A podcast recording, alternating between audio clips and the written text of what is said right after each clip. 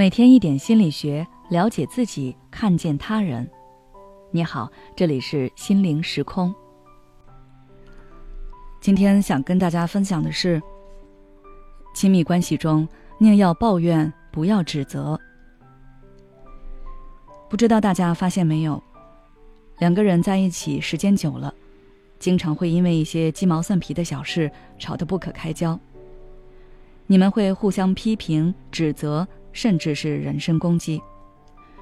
比如你回到家，看到另一半又乱扔袜子和背包，你看不惯对方的这个行为，就说了他几句，他也开始回怼你。吵到最后，问题的核心已经从原来的东西乱扔，上升到态度、爱不爱，这段关系真让人心累，他变了等等问题。如果你处理不好，两个人就会因为这些生活的琐碎而分道扬镳。其实对对方有不满是正常的，但是如何表达确实是一门学问。所以今天我就来跟大家聊聊这个问题。大家可以回忆一下，你在亲密关系中表达自己不满的时候是怎么做的？是抱怨对方，还是直接指责？很多人可能会疑惑。这二者有什么区别吗？其实，他俩的区别大着呢。还用上面的例子来说明：如果是用抱怨的口吻来表达不满，那是这样的：“你又乱扔东西啊！每次都是我来收拾，我不想再看到这种情况了。”如果是用指责的口吻来说，是这样的：“你从来都是这样，不把我的话放在心上，只想着自己便利，完全不顾及我。”家里这么乱，都是因为你乱扔乱放，太自私自利了。大家可能也意识到了，用指责的方式来表达不满，口吻会非常的强势，很容易激化两个人之间的矛盾。这是因为指责本质上是一种评判。当你指责另一个人的时候，是在对这个人下负面结论，并利用这个结论来攻击他。简单来说，你在否定。攻击对方，而当亲密关系中出现指责的情况时，你们的关系就会改变，从爱人变成了指责方、被指责方。指责方一般在把自己放到受害者、弱势的一方，觉得自己为了维护这段关系，为了这个家付出了更多，牺牲了更多，认为如果没有对方，也许自己可以生活得更好。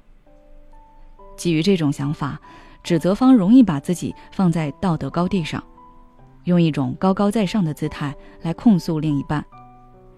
这种沟通方式无疑会给对方增加很多压力和危机感。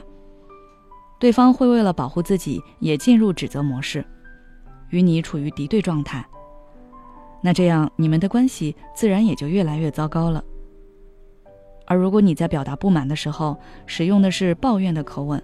情况则会好一些，因为当一个人抱怨时，他本身是包含着请求和需求的情绪的，是希望对方可以注意到问题并有所改变，而不是为了贬低和打压另一半。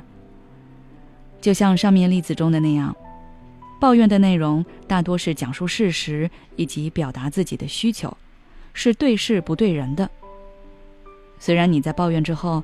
对方也有可能会矢口否认，或者是反击你，但是对方心里大多想的是：我不能承认自己的不足，而不是想着去找你的不足来攻击你。矛盾自然也就不会被强烈激化。